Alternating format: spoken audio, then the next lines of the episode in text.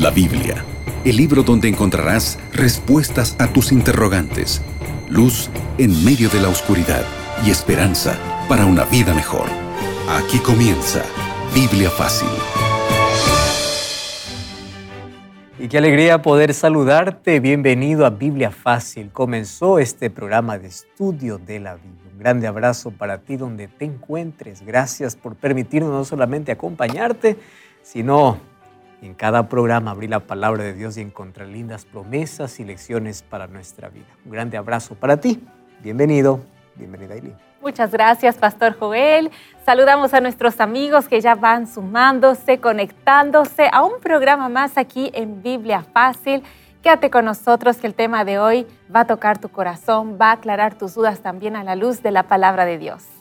Así es, y ya sabes que preparamos un material muy especial para ti. Se trata de un DVD llamado Paulo, el mensajero de la cruz. Y hoy está disponible para que tú puedas solicitarlo. Pastor Joel, amigos, yo lo tengo aquí en mis manos. Este hermosísimo material, este DVD o DVD, está a tu disposición de forma totalmente gratuita. Cada uno de los 15 temas de este material, de este DVD, sin duda van a tocar tu corazón y tú puedes eh, disfrutarlos en la comodidad de tu casa y puedes solicitar este DVD ahora mismo, en este instante, porque es un regalo de nuevo tiempo para ti. Puedes hacerlo a través de nuestro número de WhatsApp, que es el más 5512 9810 1460, o también en nuestro sitio web estudielabiblia.com. Salomón decía, los vivos saben que han de morir, pero los muertos nada saben. Los vivos sabemos que vamos a morir, pero nadie está preparado para morir. Esa es nuestra realidad. El apóstol Pablo en Romanos capítulo 5, versículo 12, dice que todos estamos condenados a la muerte, que desde que el pecado entró a este mundo, la muerte es nuestra mayor realidad. Todos estamos expuestos a ella pues llega cuando menos lo esperamos. La declaración es clara que todo pecador merece morir y caminamos hacia la muerte. Solo que al ser humano le cuesta entender y aceptar la muerte porque no fuimos creados para morir, fuimos creados para vivir. Además, Salomón dice que en nuestro corazón Dios colocó el deseo de eternidad. Por eso es que amamos la vida a pesar de los problemas. Solo que cuando perdemos a alguien que amamos, pues el dolor es indescriptible y no hay palabras que puedan consolar o aliviar nuestro dolor en ese momento, a no ser las promesas de Dios que pueden ayudarnos en ese proceso. Mas también allí surgen algunas preguntas. ¿Qué sucede cuando una persona muere? ¿A dónde va? ¿Va al descanso? ¿Va a la gloria? ¿Va al sufrimiento? Todos deseamos una explicación que realmente pueda satisfacer nuestras preguntas. Muchos por allí creen que cuando uno muere va al cielo o va al purgatorio o va al infierno a sufrir, depende a, lo, a las acciones que ha hecho en la vida. Mas, ¿qué cosa dice la Biblia? ¿Eso es lo que la Biblia enseña? ¿O eso es lo que los seres humanos argumentan? Eso es lo que queremos ver hoy. Y para ello vamos a permitir que Dios nos hable a través de su palabra. Oramos. Gracias Señor te damos porque en tu palabra encontramos respuestas para las mayores incógnitas de la vida. Y hoy queremos conocer sobre este tema que es tan delicado, sobre la muerte. Todos hemos perdido a alguien que amamos, todos soñamos con el reencuentro cuando tú regreses. Hay miles de personas que en este momento están sufriendo la pérdida de alguien que ya murió. Sea por la pandemia o por cualquier otra enfermedad, hay personas que están pasando por este proceso doloroso. Consuélalos con tus promesas. Mas hoy queremos encontrar respuestas para nuestras preguntas a través de tu palabra. Que tu Santo Espíritu nos guíe al conocimiento de tu verdad. En el nombre de Jesús. Amén. Siete respuestas a siete preguntas en siete minutos. Amigos, llegó el momento de comenzar a aclarar nuestras dudas a la luz de la palabra de Dios. Yo veo que el pastor Joel ya está con Biblia en mano. ¿Se encuentra listo, pastor? Estamos listos, Aileen. El tema de hoy realmente es fascinante porque nos llegan muchas, pero muchas preguntas a través de las redes sociales, el WhatsApp, aquí en Radio Nuevo Tiempo, cuando hablamos sobre este tema tan delicado, sobre la muerte. Pastor, una de las preguntas que la mayoría de las personas se hace es si cuando el ser humano muere, el alma se separa del cuerpo y esa alma puede vivir, continuar viviendo en algún otro lugar. ¿Esto es posible? ¿Qué dice la Biblia? Nuestro problema está en el concepto que tengamos de alma. En la Biblia se repite muchísimas veces la palabra alma. El problema es cómo entendemos ese término. Sabes que para eso tenemos que ir al idioma original. La Biblia se escribió el Antiguo Testamento en hebreo, parte en arameo y el Nuevo Testamento en griego. En el hebreo, alma es la palabra nefesh y en el griego es psiche. Mas eso poco significa. Vamos a lo que realmente significa esta palabra. En el idioma original, la palabra alma significa lo siguiente.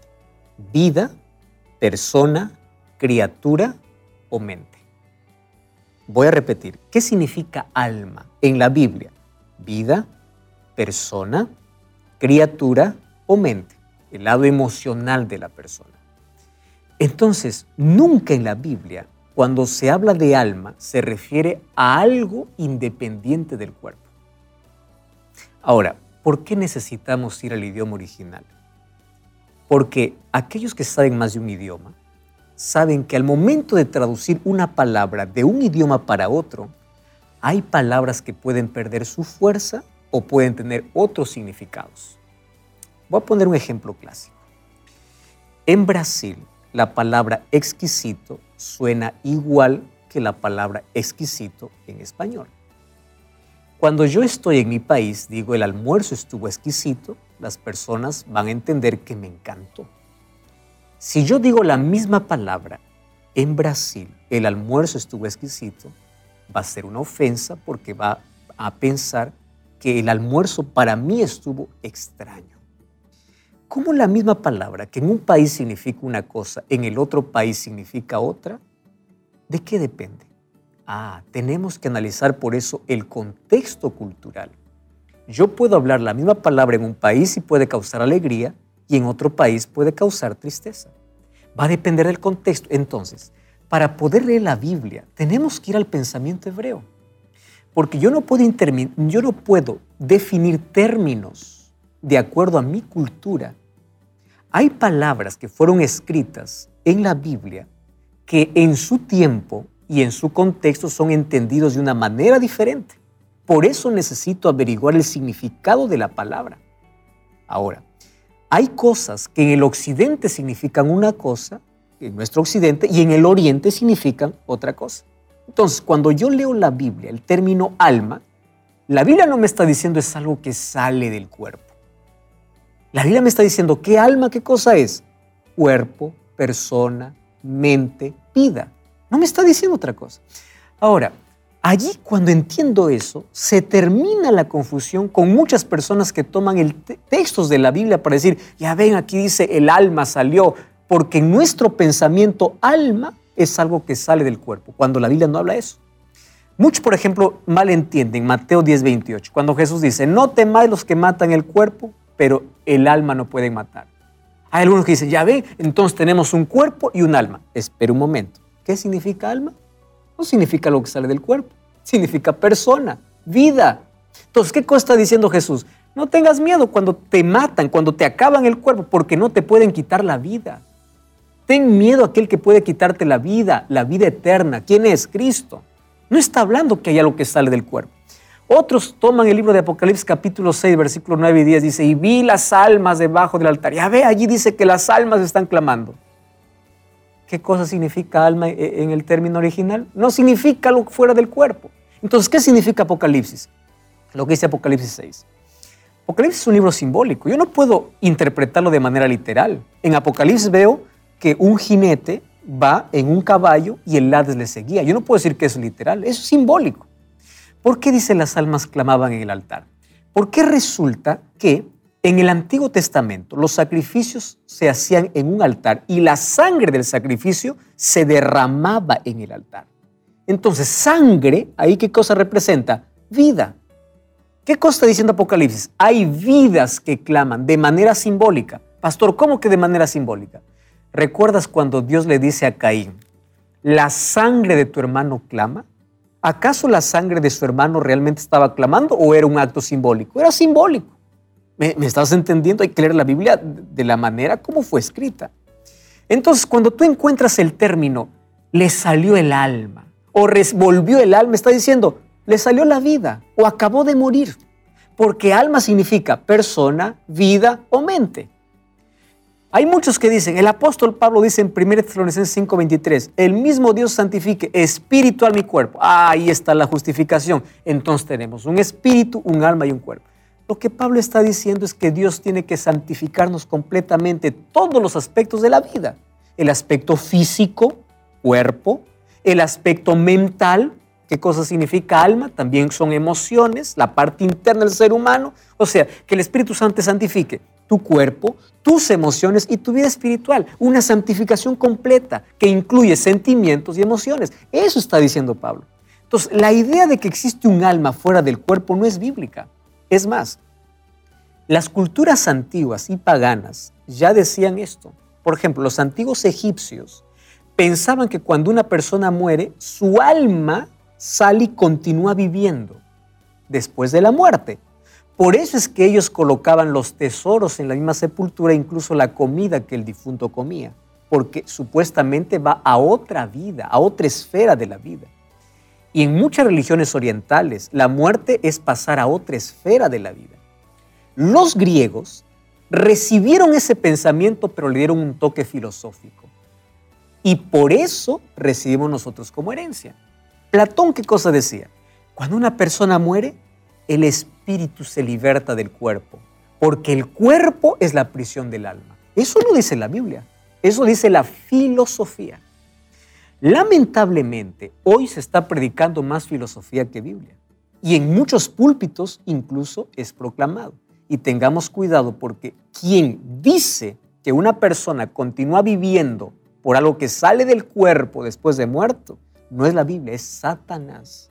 Y tengamos mucho cuidado. Entonces, Aileen, ¿qué cosa vive cuando el ser humano muere? ¿Qué cosa sale? No sale nada, porque el ser humano cuando muere va a descansar. Y Jesús dice, y la palabra de Dios dice, el polvo vuelve a la tierra y el espíritu vuelve a Dios. Y aquí a poco vamos a analizar qué significa ese espíritu. Definitivamente, pastor, eh, la Biblia tiene todas las respuestas. El problema está que nosotros no la abrimos, no buscamos esas respuestas que Dios ya nos dejó en su, en su palabra. Y es más, cuando hablamos sobre la muerte, las dudas surgen aún más cuando hay testimonios incluso de personas que dicen y aseguran haberse comunicado con personas que ya fallecieron. Incluso, por otro lado, hay personas que afirman haber tenido experiencias sobrenaturales, que eh, vivieron, murieron, describen cómo fue todo eso. ¿Cómo explicamos, pastor, todo esto?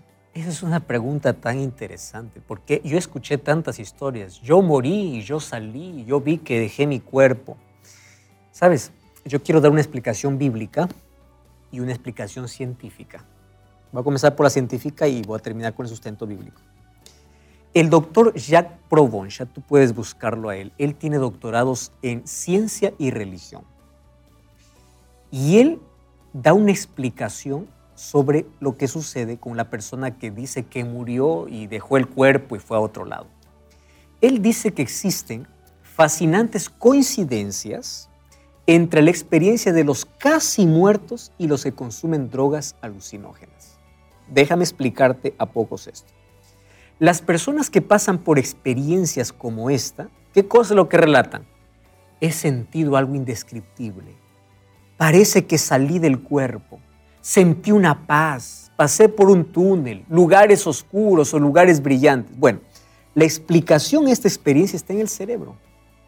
Resulta que cuando la química del sistema nervioso central se altera, se produce ilusiones y alucinaciones. Entonces, estas experiencias no son una prueba que la vida continúa después de la muerte. ¿Comprendes? Porque aquel que dice, yo morí y yo salí del cuerpo, realmente no murió. Tuvo la experiencia de casi muerte. No murió. Esa experiencia se, puede explicar a través de una explicación neurológica, aquello que ocurre en el cerebro. ¿Y qué cosa dice la Biblia? En la Biblia yo encuentro ya la primera sesión espiritista. 1 Samuel 28 habla con cuando Saúl fue a hablar con Samuel que ya había muerto. Mira qué interesante. Satanás junto a sus demonios se dedica a engañar a las personas. Pueden tomar la forma, la apariencia y la voz de aquel que ya murió. Por eso que ocurren las sesiones espiritistas. Ellos se disfrazan. Según de Corintios 11:14, el apóstol Pablo dice que Satanás hasta se puede disfrazar como ángel de luz, cuanto más de una persona que ya falleció. Entonces, ¿cuál es la explicación a esas experiencias y a esas sesiones espiritistas? Una sola cosa. Engaños de Satanás para poder confundir. Y yo ya mencioné en un programa, no importa qué milagro suceda si la Biblia no lo respalda. ¿Por qué? Porque nuestra fe no está en milagros, nuestra fe está en la palabra de Dios. ¿Y por qué la fe no puede estar en milagros?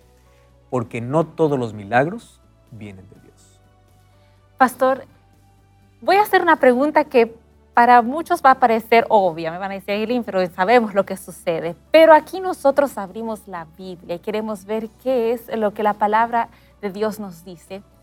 Cuando realmente el ser humano fallece, muere, ¿qué es lo que sucede? Para entender qué sucede cuando morimos, primero hay que ver qué sucedió cuando el ser humano viene a la existencia. Génesis 2.7, mira lo que dice. Génesis 2, versículo 7. Jehová Dios formó al hombre del polvo de la tierra y sopló en su nariz aliento de vida y fue el hombre un, alma viviente. En otra versión dice un ser viviente. La palabra ahí es alma viviente. ¿Qué cosa es un alma? La unión del polvo de la tierra más el soplo de vida. ¿Qué sucede cuando morimos? Es más fácil. Eclesiastés capítulo 12, versículo 7, mira lo que dice el libro de Eclesiastés, el, eh, capítulo 12, el versículo 7. Hay una declaración interesante. Dice así, el polvo vuelve a la tierra como era y el espíritu vuelve a Dios que lo dio.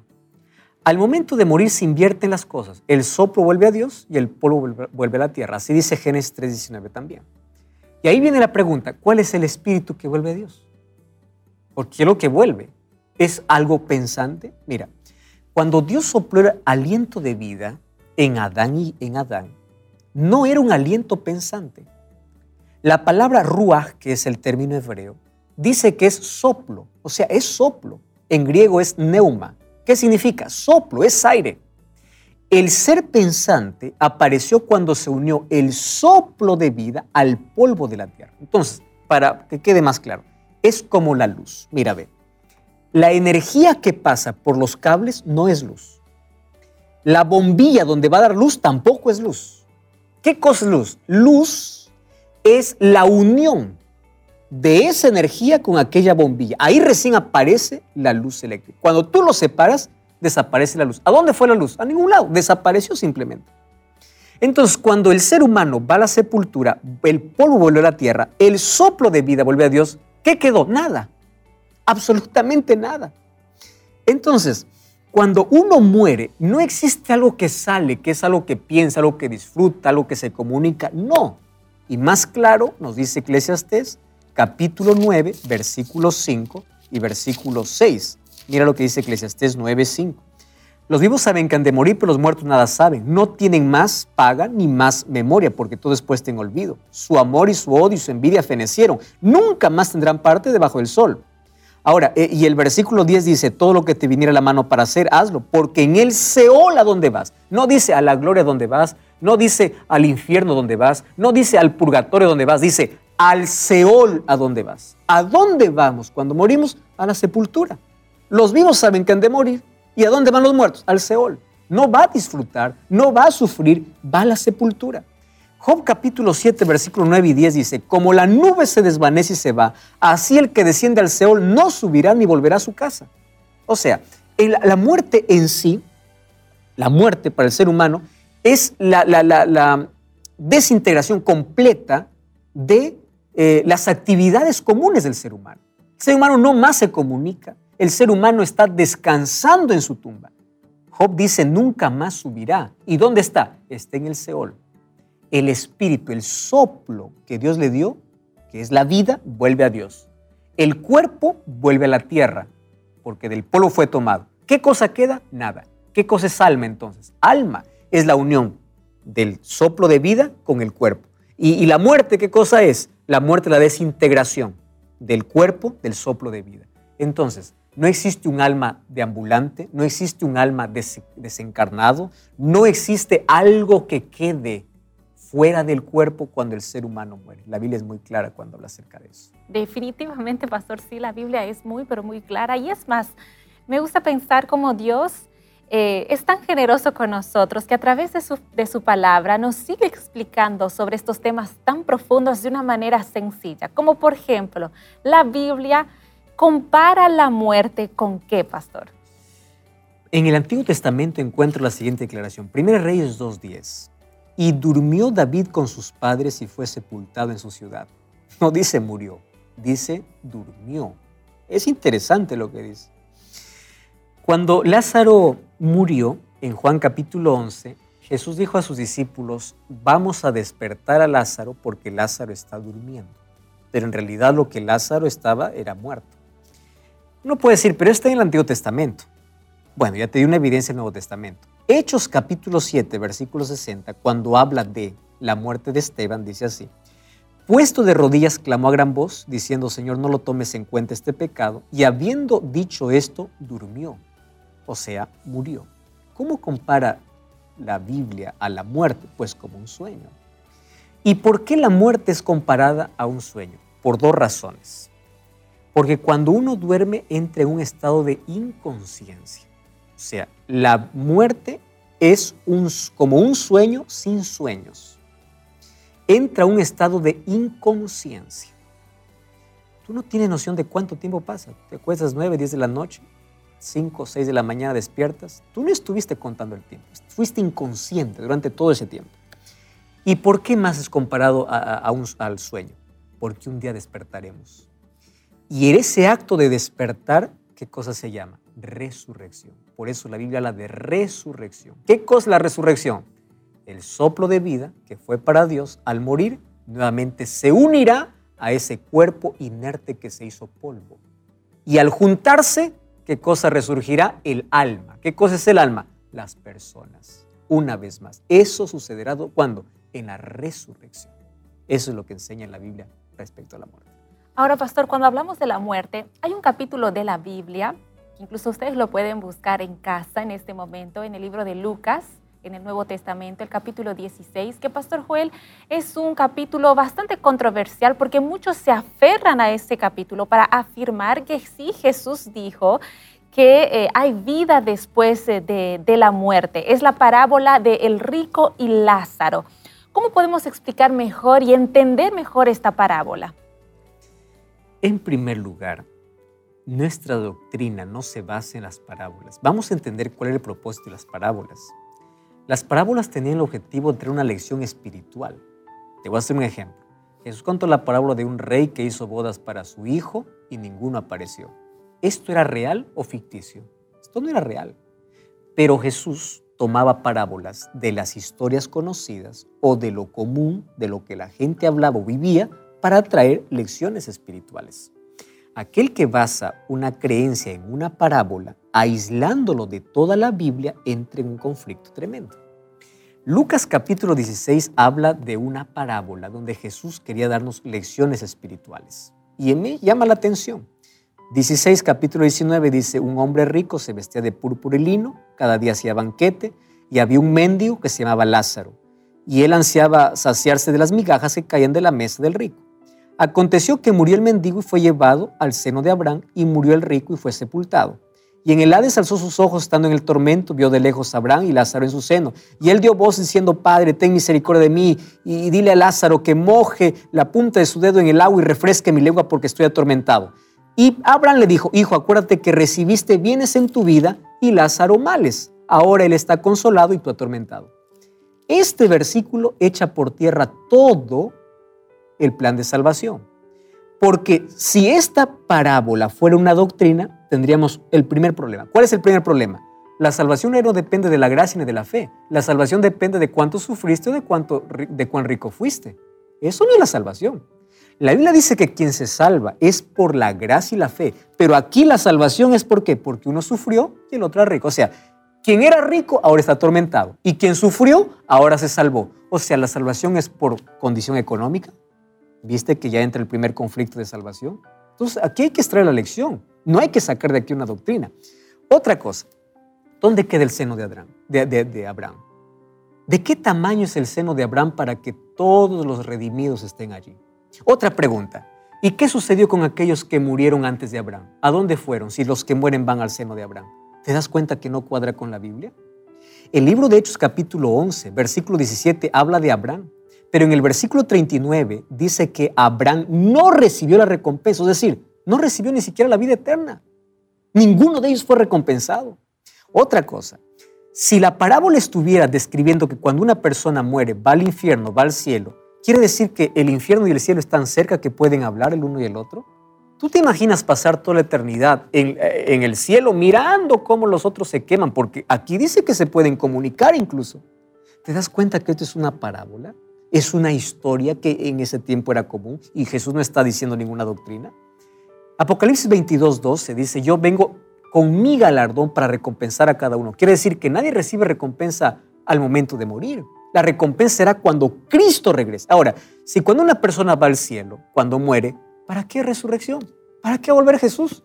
Lo mejor es que todos mueran y todos van al cielo. ¿Para qué segunda venida de Jesús? ¿Me entiendes? Que nosotros tenemos que analizar el asunto en su contexto. ¿Por qué Jesús contó esta parábola? Porque los judíos llamaban a Abraham de padre y ellos eran los ricos espirituales.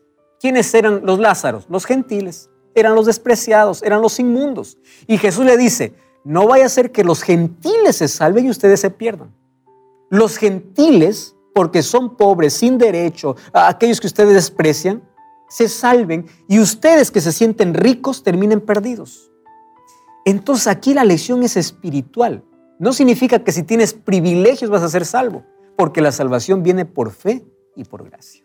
Es la razón por la cual eh, se contó esta parábola. Ahora, ¿por qué hay tanto motivo para que este mensaje de la inmortalidad se pueda eh, siempre divulgar? Sabes que Satanás es tan astuto. Satanás sabe que si tú crees que tú sigues viviendo después de muerto, ¿para qué te vas a arrepentir de vivo? Ese es el problema. El apóstol Pablo tenía muy claro este concepto. Según de Timoteo 4, 7 y 8 dice, he peleado la buena batalla, he acabado la carrera y guardado la fe. Por lo cual me queda la corona de vida que me dará el Señor en aquel día. No está diciendo voy a morir y voy al cielo. No, no, me dará en aquel día.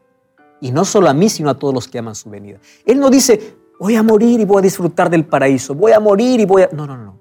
En aquel día. Quiere decir que aquellos que mueren van a la sepultura esperando el día de la resurrección. Entonces, vamos a entender bien que cuando una persona muere, descansa en su tumba hasta la venida de Jesús. La muerte no tiene la última palabra y tiene sus días contados. Para un cristiano, la muerte no es un punto final, es una pausa. Es un sueño que un día despertará cuando Jesús regrese. Esta es la esperanza que tenemos y eso es lo que la Biblia enseña. Aférrate y fundamenta tu fe en lo que dice la Biblia, no en lo que dice la filosofía. Si tú aceptas esa verdad y quieres recibir consuelo en tu corazón, cierra tus ojos, vamos a orar. Gracias Señor te damos por tu palabra. Gracias porque hoy encontramos la verdad. Y hoy queremos colocar nuestra vida en tus manos y queremos que al entender este tema de la muerte podamos ser consolados y podamos encontrar en Cristo nuestro refugio. Tú eres vida y queremos por eso colocar nuestra vida en ti. Ayuda y consuela a aquellos que han perdido un ser querido y a nosotros ayúdanos a prepararnos para que cuando la muerte nos sorprenda podamos estar en tus brazos. En el nombre de Jesús. Amén. Amigos, es con esta oración y con este deseo en nuestros corazones que llegamos al final de nuestro programa. Pastor Joel. Gracias por acompañarnos. Te invitamos a visitar una iglesia adventista el séptimo día y nos encontramos en la próxima lección aquí en Biblia Fácil. Así concluimos Biblia Fácil. Continúa en sintonía de Radio Nuevo Tiempo, la voz de la esperanza.